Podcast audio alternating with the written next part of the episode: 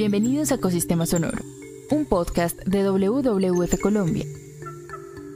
Este episodio hace parte de la primera temporada de Terruño, Voces, Territorios y Paz.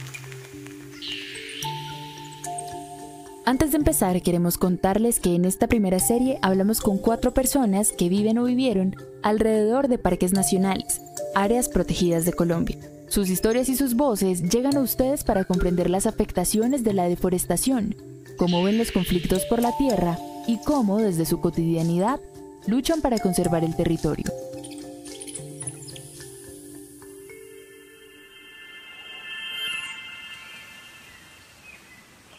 Las hojas de los árboles bailan al ritmo de la brisa del río Huejar. A ese compás se unen cientos de monos chillones, una corte musical que rodea la Sierra de la Macarena, un lugar en el que convergen la Amazonía, la Orinoquía y el piedemonte andino. Este ha sido un territorio de encuentro y de disputa en los años más fuertes de la historia de Colombia. Sin embargo, en sus tierras fértiles la esperanza siempre florece. Esa parece ser la única certeza de Doris Rivera, integrante de una organización campesina que trabaja por la naturaleza en esta zona y protagonista de esta historia.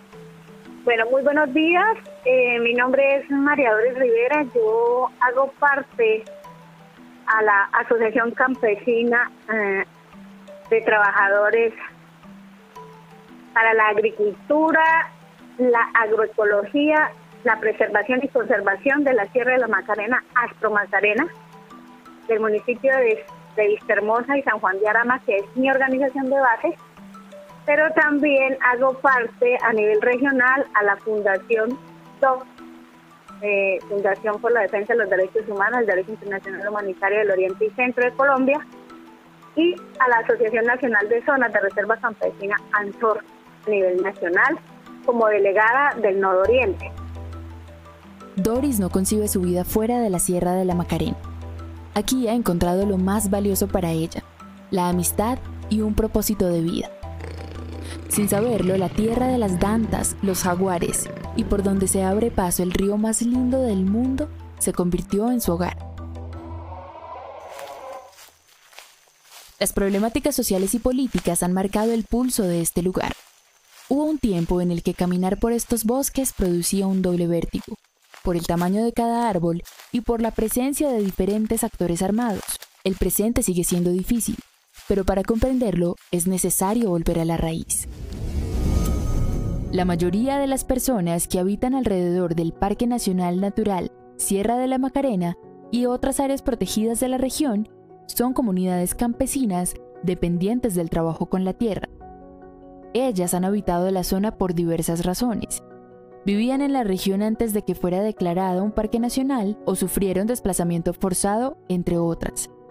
También buscan a diario un equilibrio entre sus oficios tradicionales y la conservación del territorio, pues la tala y quema de bosque, los cultivos de uso ilícitos y la ganadería extensiva son muchas veces sus únicas opciones de trabajo. Además, esta comunidad es sometida a la presión de nuevos grupos armados ilegales. Adicionalmente, el estar en un área protegida implica que no pueden vivir ahí debido a varias restricciones para el uso y tenencia de la tierra. Así que esto ha implicado una tensión entre las comunidades y las entidades del Estado durante años y han tenido que trabajar juntos para definir cuáles pueden ser esas alternativas de solución en medio de sus contextos. Y volviendo a la historia de Doris, ella hace parte de esta comunidad y desde su trabajo en Aspro Macarena sabe que velar por estos territorios es un esfuerzo de largo aliento. Pues son organizaciones que eh, el nombre nomás lo dice, eh, protege, conserva, eh, salvaguarda, digamos, toda nuestra agroecología, todas nuestras semillas nativas, toda nuestra, obviamente estamos en la Sierra de la Macarena, donde son parques, estamos al medio de cuatro parques, Pinigua, Picacho, Macarena y Sumapaz.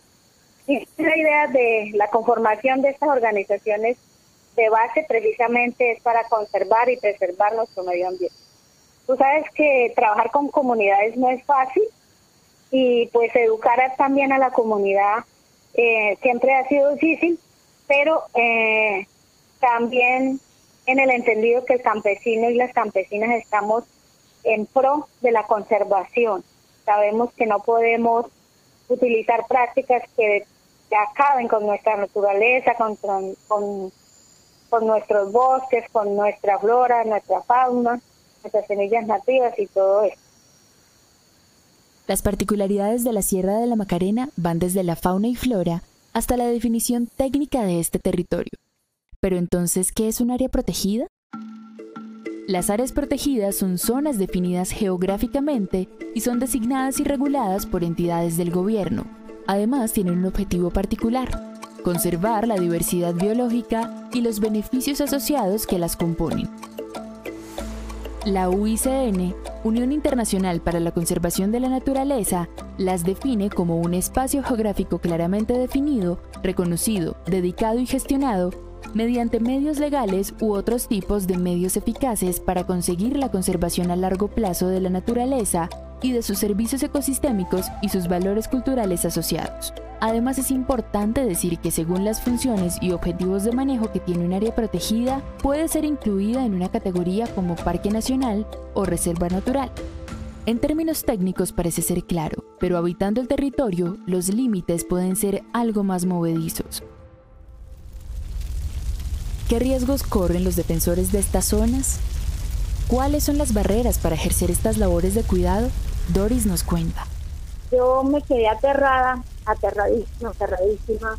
Eh, eh, el año pasado que a la Macarena y fui por ahí, por ese, por ese lado, pasando, digamos, por, la trocha, tanto del Pinigua como, del, como de la Sierra de la Macarena, y me quedé sorprendida de la tala tan terrible que hay y de las quemas.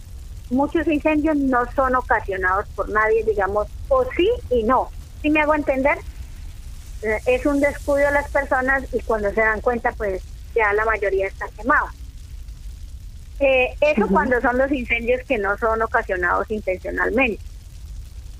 Pero cuando es la tala que por, por obvias razones talan es para quemar, porque tienen que quemar para sembrar X y Y Entonces uno uno se ponía a pensar, esto no lo hace un campesino. Un campesino de los que nosotros conocemos, colonos en la, en la región, no lo hace.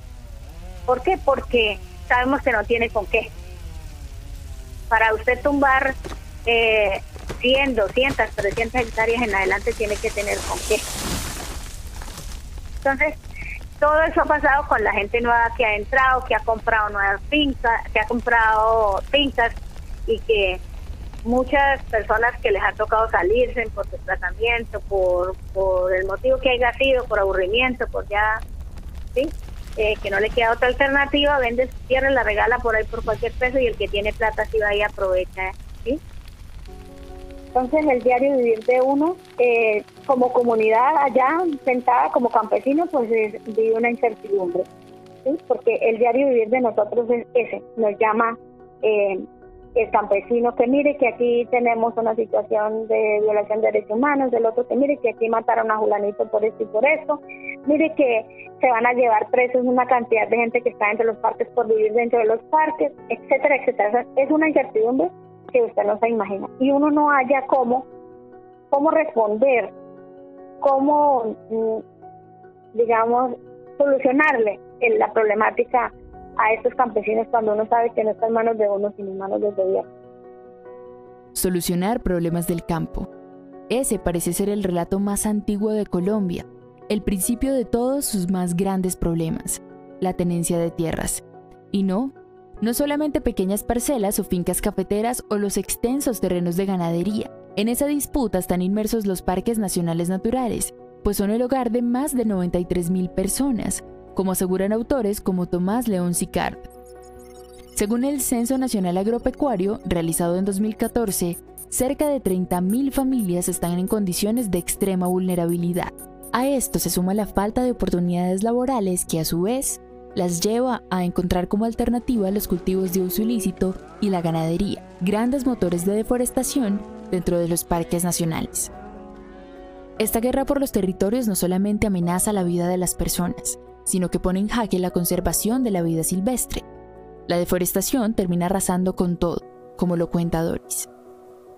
Bueno, los impactos eh, sobre todo es en la flora y la fauna porque extermina toda, toda eh, digamos, eh, las fuentes hídricas, eh, para el campesinado las fuentes hídricas. Para eh, el impacto para el tema de, de las comunidades, pues porque también deteriora los pastos, como es cantidad de pastos, entonces a la vez al no haber agua, pues también se ve afectado las personas y los animales. El eh, digamos la, el exterminio digamos de la flora y la fauna de muchos animales que ya no no existen también la digamos la, la pesca indiscriminada todo eso que, que no se permitía porque si bien es cierto antes del proceso de paz no se miraba todas estas situaciones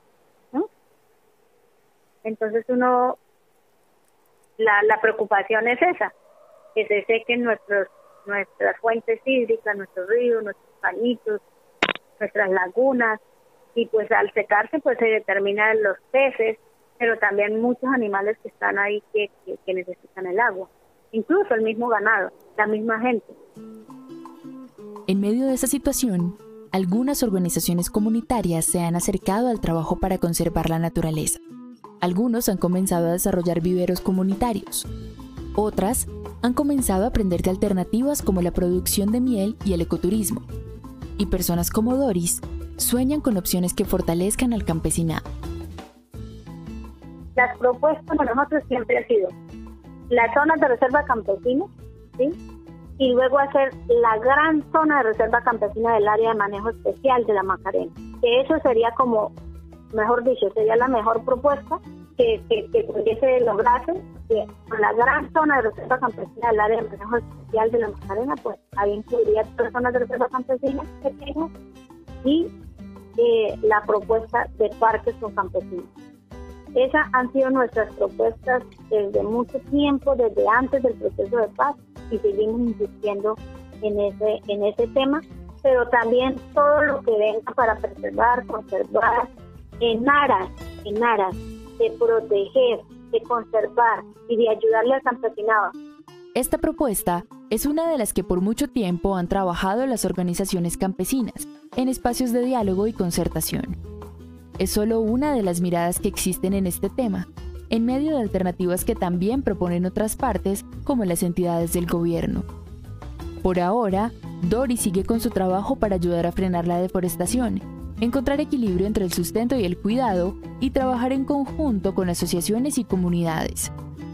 Unas tareas que no son nada fáciles, pero para ella son el motor de su vida y sumará cada paso para preservar este refugio de vida silvestre. Yo solamente le tengo miedo a una ira de Dios y a una escasez de hombres. Ay, Verónica, perdóname, pero es que no, no puede ser tristeza ni amargura en No, tenemos que ponerle mucha sonrisa. Gracias por escuchar Terruño, voces, territorios y paz. Cada semana viajamos a diferentes rincones del país para conocer la historia de una comunidad y su relación con el territorio, la conservación y la paz. Terruño hace parte de Ecosistema Sonoro, un podcast de WWF Colombia.